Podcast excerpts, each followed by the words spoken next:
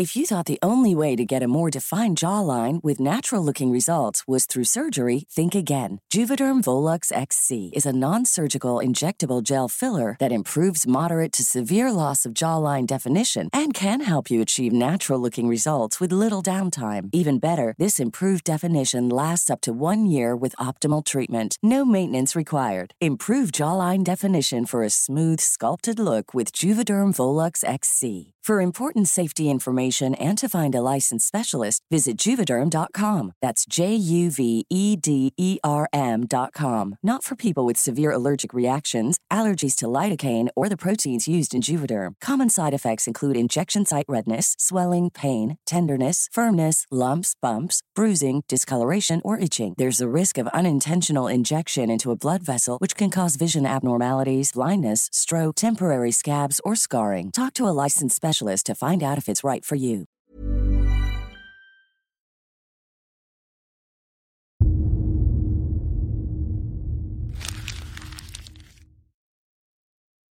Seguirle el ritmo al país no es cosa fácil, pero en este espacio intentaremos, semana a semana y en 25 minutos, comprender juntos lo que sucede en el territorio que habitamos. Esto es Semanario Gato Pardo y yo soy Fernanda Caso.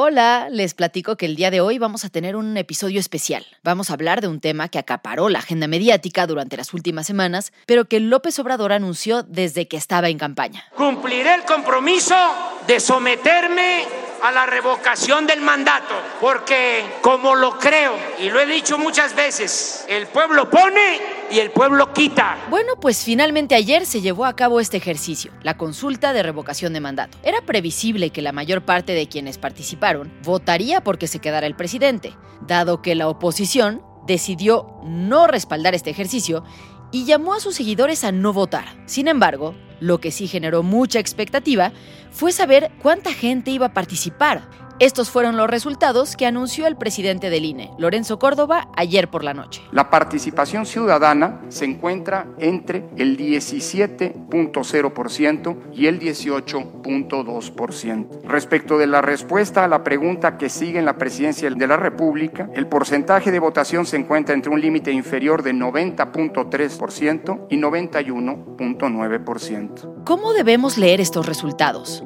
¿Qué conclusiones se pueden sacar de aquí?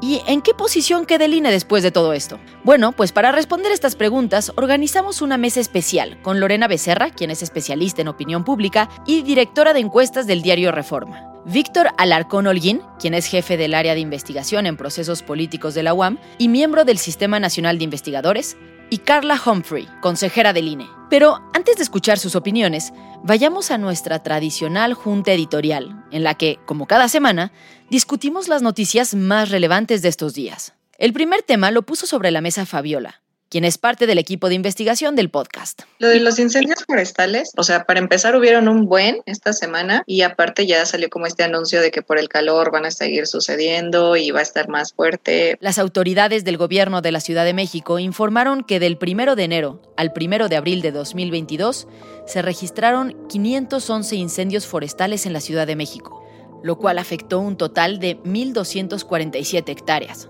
Debido a que el 100% de estos incendios fueron causados por personas, la Secretaría de Gobierno de la Ciudad de México hizo un llamado a evitar ciertas acciones en los bosques. Solicitamos a la población no realizar fogatas en los bosques, evitar las quemas agrícolas, no arrojar espejos y vidrios en los bosques porque pueden tener un efecto de lupa, no tirar basura, no lanzar colillas ni cigarros. Pero la Ciudad de México no ha sido el único estado afectado por los incendios. 18 entidades más, entre las que se encuentran Morelos, Jalisco, Zacatecas, Nuevo León y Sinaloa, han sufrido sus devastadoras consecuencias. El siguiente tema lo puso sobre la mesa Ale, la editora de Semanario Gato Pardo. Es que la Corte como que ya eliminó el candado de 10 años para que los servidores públicos, bueno, ex servidores públicos, puedan trabajar en empresas privadas. Por unanimidad, los ministros declararon inconstitucionales las restricciones impuestas a los altos funcionarios en el artículo 24 de la Ley Federal de Austeridad Republicana, la cual señalaba que los servidores públicos de mando superior, al dejar su cargo,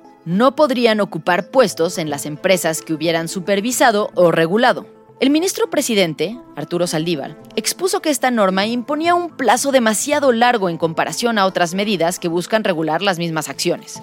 Al día siguiente, en la conferencia mañanera, el presidente Andrés Manuel López Obrador calificó de aberrante la decisión de la Suprema Corte de Justicia. Hay ministros en la Corte que tienen la mayoría, y esto pasa en todo el Poder Judicial, son como abogados patronales para decirlo con claridad. No representan al pueblo. Y de esta decisión de la Corte nos fuimos a otra, que también fue motivo de muchísima polémica. Yo creo que uno puede ser la reforma eléctrica en lo que vaya. Luego de que el embajador de Estados Unidos en México, Ken Salazar, dijo que al mantener la vigencia de la ley eléctrica se abriría una puerta a una cadena de litigios, el presidente Andrés Manuel López Obrador dijo que discrepa de manera respetuosa con sus señalamientos. Yo respeto mucho al embajador de Estados Unidos en México, respeto su opinión, pero nosotros tenemos una postura vamos a defender. Una semana después de estas diferencias, la Corte votó por no declarar inconstitucional la ley de la industria eléctrica. Pero sucedió en esta votación algo extraño, porque en realidad hubo ocho ministros que se expresaron contra la constitucionalidad de la reforma. Ocho votos es lo que se requiere para declarar la inconstitucionalidad general. Hagamos el recuento. Seis de ellos votaron en contra por cuestiones económicas y de medio ambiente. Luego hubo otro ministro, el ministro González Alcántara, que se opuso únicamente por cuestiones económicas. Y después, el ministro Gutiérrez Ortiz Mena, que se opuso únicamente por cuestiones medioambientales. Es decir, en total sumaban ocho ministros votando en contra. Sin embargo, solamente se contabilizaron como siete, y por tanto no se declaró inconstitucional de manera general. Varios ministros se quejaron de la forma en la que los votos se contaron.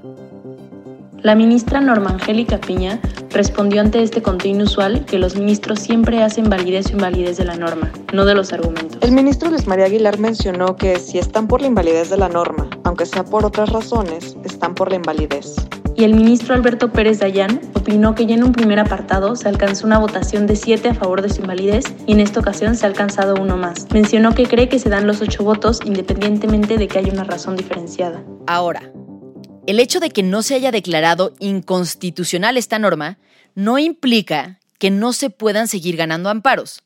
Una cosa es que la ley siga vigente y otra es que en lo individual, caso por caso, las personas interesadas puedan seguir acudiendo a la justicia, donde seguramente les darán la razón, porque como ya vimos, la mayoría de los ministros consideran que esta ley no debe aplicarse. Y ahora sí, vamos al tema principal de esta semana.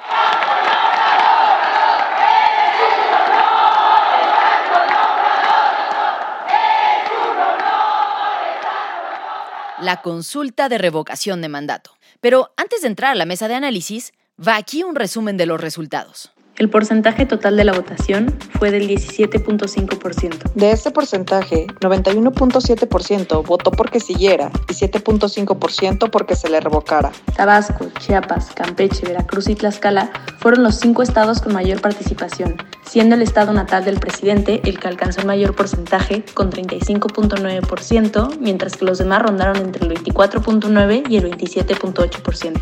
Jalisco fue el estado con menos participación, con solo el 9% seguido por Durango, Aguascalientes y Guanajuato, quienes rondaron entre el 9.3 y el 9.5%. Y con esto damos pie a nuestra mesa de hoy, en la que analizaremos estos resultados. Les agradezco muchísimo a todos estar aquí. Creo que ya todos se conocen, pero igual los presento. Está Víctor Alarcón, especialista en temas políticos y académico de la UAM. Está Lorena Becerra, quien es especialista en opinión pública y es directora de encuestas de reforma. Y está Carla Humphrey, quien es consejera del Instituto Nacional Electoral. Quisiera empezar contigo, consejera, preguntando cómo sale el INE parado de esto. Eh, yo creo que el INE sale muy bien parado. Creo que cumplimos exitosamente con el reto que teníamos a pesar de la serie de complejidades que tuvimos que sortear. Y creo que esto además refuerza el que el INE no es eh, de las y los consejeros, ni siquiera de los partidos políticos, ni del gobierno en turno. El INE claramente es autónomo, es de las y los ciudadanos. Y esto se reflejó con más, casi el 82% de las personas que capacitamos para ser funcionarias y funcionarios públicos fueron los que estuvieron recibiendo la votación de sus vecinas y vecinos, pero siempre de la mano de instituciones sólidas y de instituciones que cumplieron el reto de hacer, al menos en esta etapa organizativa, un éxito de la revocación de mandato. Gracias. La siguiente pregunta sería para Lorena y para Víctor que me dieran su lectura primero general de estos resultados, ¿no? ¿Quién gana y quién pierde con el ejercicio de ayer? Bueno, a mí me parece que el ejercicio de ayer, eh, más allá de una consulta de revocación de mandato, fue un ejercicio de apoyo para López Obrador, fue un ejercicio de movilización y más bien me parece un ejercicio preelectoral de Morena. Realmente no había un dilema de si el presidente se quedaba o no se quedaba. Creo que la discusión fue más entre eh, Morena y el INE, sobre todo por la sistemática y descarada violación de la ley de parte de Morena, ¿no? Y por esta idea de que si, si no se llevaba a cabo la consulta de cierta forma y si no había el 40% de participación para que fuera vinculante, pues todo era culpa del INE, ¿no? Creo que en ese caso coincido con Carla, básicamente el INE salió muy bien parado y creo que el que no queda muy bien parado es el, el presidente y Morena, ¿no? Precisamente por todas estas eh, actuaciones que tuvieron antes de la, de la consulta y porque al final no alcanzaron ni siquiera el 20% de participación. Víctor, ¿coincides con esta lectura? Sí, desde luego en términos generales, eh,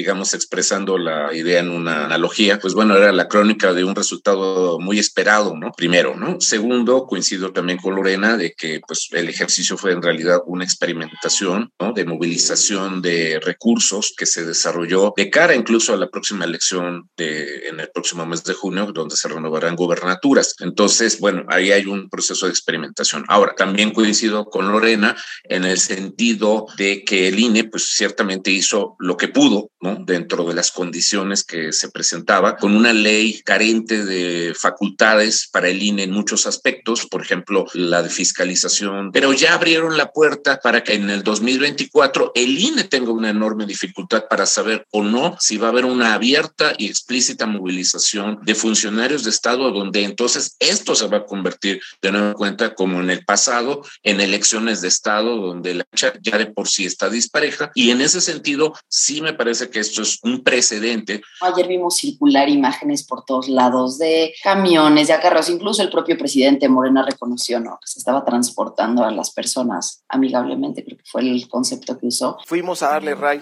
a unas vecinas de la Unidad Popular Aguacaliente. Y, pero no es la primera ocasión en la que vemos imágenes así, como bien lo dices, Víctor. Hemos visto en ocasiones anteriores, en muchos procesos anteriores, que esto sucedía.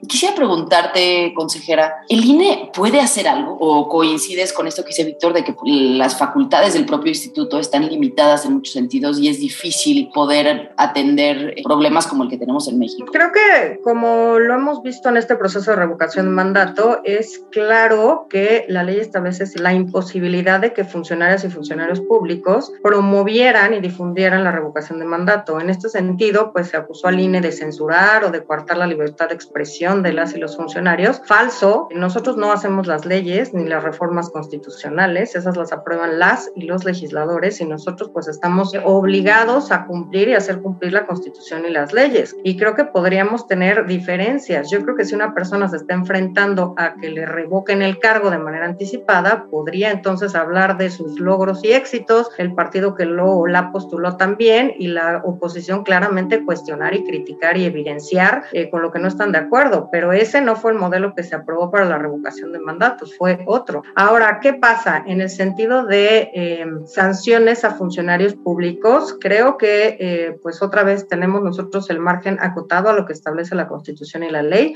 El INE recibió alrededor de 200 quejas y denuncias por promoción y difusión por personas prohibidas, nosotros aprobamos o no cautelares. Sin embargo, el INE solo, sustancia esta parte del procedimiento y por ley tenemos que enviarla a la sala regional especializada para que la sala resuelva el fondo. Lorena, quisiera preguntarte cómo queda parado Morena y cómo queda parada la oposición, más allá del presidente, más allá de, pues sí, la pregunta en concreto, ¿qué lectura podemos sacar de estas dos fuerzas que se van a volver a encontrar no solo en los procesos locales, sino pues ya la vuelta de la esquina en el 2024? Bueno, la oposición yo creo que tuvo un papel muy claro, poco contundente, y básicamente fue ignorar la consulta. O sea, no fueron vocales en no vayas a votar, sí voy a votar en contra, etcétera. Entonces yo creo que la oposición quedó completamente difuminada en este proceso porque pues prácticamente no tuvo un papel. Creo que la no participación o el, el, ¿no? el que 8 de cada 10 ciudadanos no participara no significa que oponen, se oponen a López Obrador. Simplemente significa que tuvieron mejores cosas que hacer o que no les pareció lo suficientemente relevante este proceso para salir a votar. ¿Qué quiere decir para Morena? Pues yo creo que para Morena no es un triunfo, no son buenas noticias. El presidente sí esperaba tener el 40% de participación y que fuera contundente. Para él creo que era muy importante que en este cuarto año ¿no? de gobierno tuviera un apoyo electoral importante. Y creo que mucho de lo que estamos viendo es que el apoyo de Morena sí está basado en programas sociales y en la estructura clientelar que están construyendo con esos programas sociales. Nada más para darles un dato, recientemente publicamos una encuesta en vivienda en donde se les preguntaba a los beneficiarios de programas sociales a quién le atribuían haber recibido este beneficio. Y de 2020 a 2022, el porcentaje de personas, de beneficiarios que nos dicen que lo recibe gracias al presidente López Obrador pasó de 17 a 38%. Entonces, creo que esto tiene mucho que ver, sí, la, la movilización para la consulta de revocación, pero también con la apropiación de programas sociales alrededor de la figura del presidente López Obrador. Y esto me parece que es preocupante, porque ya habíamos logrado desvincular este beneficio social que le corresponde a la población vulnerable de cualquier figura política y estamos empezando a perder eso, ¿no? Como estamos perdiendo otro tipo de cosas, esta violación sistemática de la ley, por ejemplo Quisiera ir contigo, Víctor, que me dieras también tu lectura de estos dos aspectos, ¿no? De cómo queda Morena, de cómo queda la oposición, pero particularmente creo que dentro de Morena se mueven cosas, ¿no? Hay una contienda que se acerca, ¿no? Hay una competencia por la candidatura presidencial, hay candidaturas en los estados también en juego. ¿Hay algo que nos permita pensar que alguno de los aspirantes se acerca eh, o, obtiene como cierta fortaleza? Eh, yo hice ahorita una muy rápida valoración de los estratos de participación con las entidades federativas, porque están saliendo los datos así al, tiro. Pero bueno, es muy significativo que los estados panistas fueron los estados con menos participación dentro de la consulta. Después, y luego siguieron los estados priistas, ¿no? En los estados panistas, con excepción de Yucatán, que tuvo más del 20%, pero los otros estados priistas, por ejemplo, pues sí, Hidalgo, Oaxaca, fueron con participaciones muy altas. Y desde luego, dentro del gobierno hay estados, obviamente, que hicieron muy bien su tarea, como fue el caso de Tabasco, por obvias razones, ¿no? Que era la entidad cercana al presidente casi con 36% de participación, pero la Ciudad de México, y en este caso le hace con lectura dedicatoria para la precandidata Sheinbaum, pues el resultado no fue malo, casi se acercó al 20%. Los resultados, digamos, fueron también muy interesantes porque hubo una regionalización también. Los estados del sureste eh, fueron los más participativos, los estados del norte nuevamente fueron los estados menos participativos.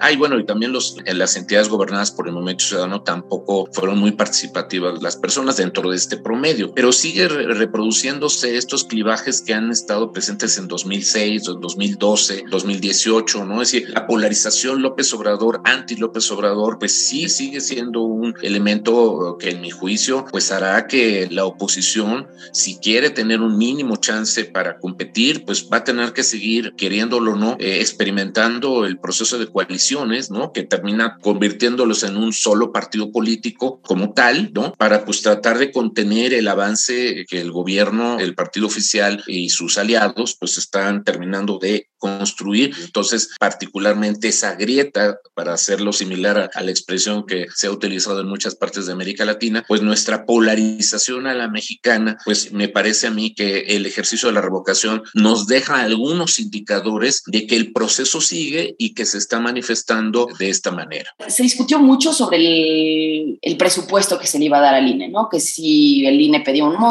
Morena decía que era muy poco, finalmente el INE organiza con lo que tiene esta consulta es un éxito. ¿Esto confirma que se pueden hacer elecciones con menos dinero? Te voy a dar em, dos líneas o dos ideas, porque por un lado es cierto, nosotros tuvimos que presentar nuestro presupuesto y hicimos este presupuesto por si había una consulta popular y además la revocación de mandato, como sabemos, pues se negó y nosotros seguimos las vías jurisdiccionales para entonces, uno, o que se nos dotara de los recursos suficientes o dos, pues que se dijera lo que se dijo, que lo organizáramos con lo que teníamos sin incurrir en responsabilidades ni, administrativas ni penales. Y utilizamos el mismo esquema de la consulta popular con estas unidades territoriales con dos adiciones. Una casilla especial por distrito, 300, y además el voto por internet desde el extranjero. Creo que hay que empezar a transitar en que no necesariamente tenemos que seguir votando como hace 30 años, todos físicamente en la casilla que nos toca, en papel, impreso, con medidas de seguridad, etcétera. Y entonces, imaginemos ayer, pues podremos haber puesto estas casillas o a lo mejor menos, tener una aplicación electrónica como la que recibió los votos desde el extranjero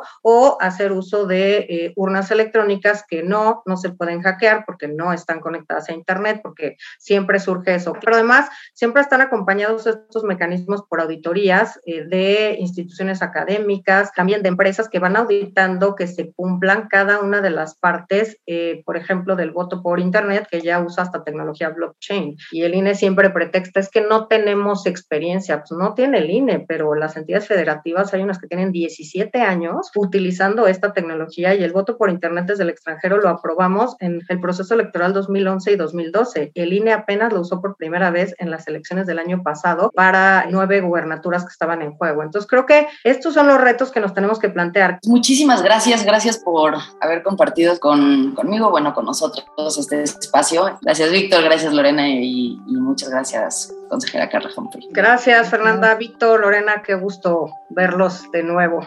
Igualmente. Gracias. Con esto estamos llegando al final de este episodio especial. Esperemos que les haya gustado y haber contribuido. If you thought the only way to get a more defined jawline with natural looking results was through surgery, think again. Juvederm Volux XC is a non surgical injectable gel filler that improves moderate to severe loss of jawline definition and can help you achieve natural looking results with little downtime. Even better, this improved definition lasts up to one year with optimal treatment. No maintenance required. Improve jawline definition for a smooth, sculpted look with Juvederm Volux XC. For important safety information and to find a licensed specialist, visit juvederm.com. That's J U V E D E R M.com. Not for people with severe allergic reactions, allergies to lidocaine, or the proteins used in Juvederm. Common side effects include injection site redness, swelling, pain, tenderness, firmness, lumps, bumps, bruising, discoloration, or itching. There's a risk of unintentional injection into a blood vessel, which can cause vision abnormalities, blindness, stroke, temporary scabs, or scarring. Talk to a licensed specialist to find out if it's right for you. a comprender mejor las implicaciones de este ejercicio electoral tan controversial y sin precedentes. No nos queda más que desearles una muy feliz Semana Santa y Pascua y recordarles que jueves y viernes son días festivos y no laborables por ley. Muchas gracias por habernos escuchado y gracias también a quienes hicieron posible este episodio. Alejandra González Romo, Guillermo Sánchez y Sandra Barba en la selección de temas y elaboración del guion. A Joaquín León en el diseño creativo, María José Vázquez y Fabiola Vázquez como asistentes de investigación y Pablo Todd de Mano Santa por la producción sonora. Nos encontramos aquí mismo, la próxima semana, en Semanario Gato Pardo.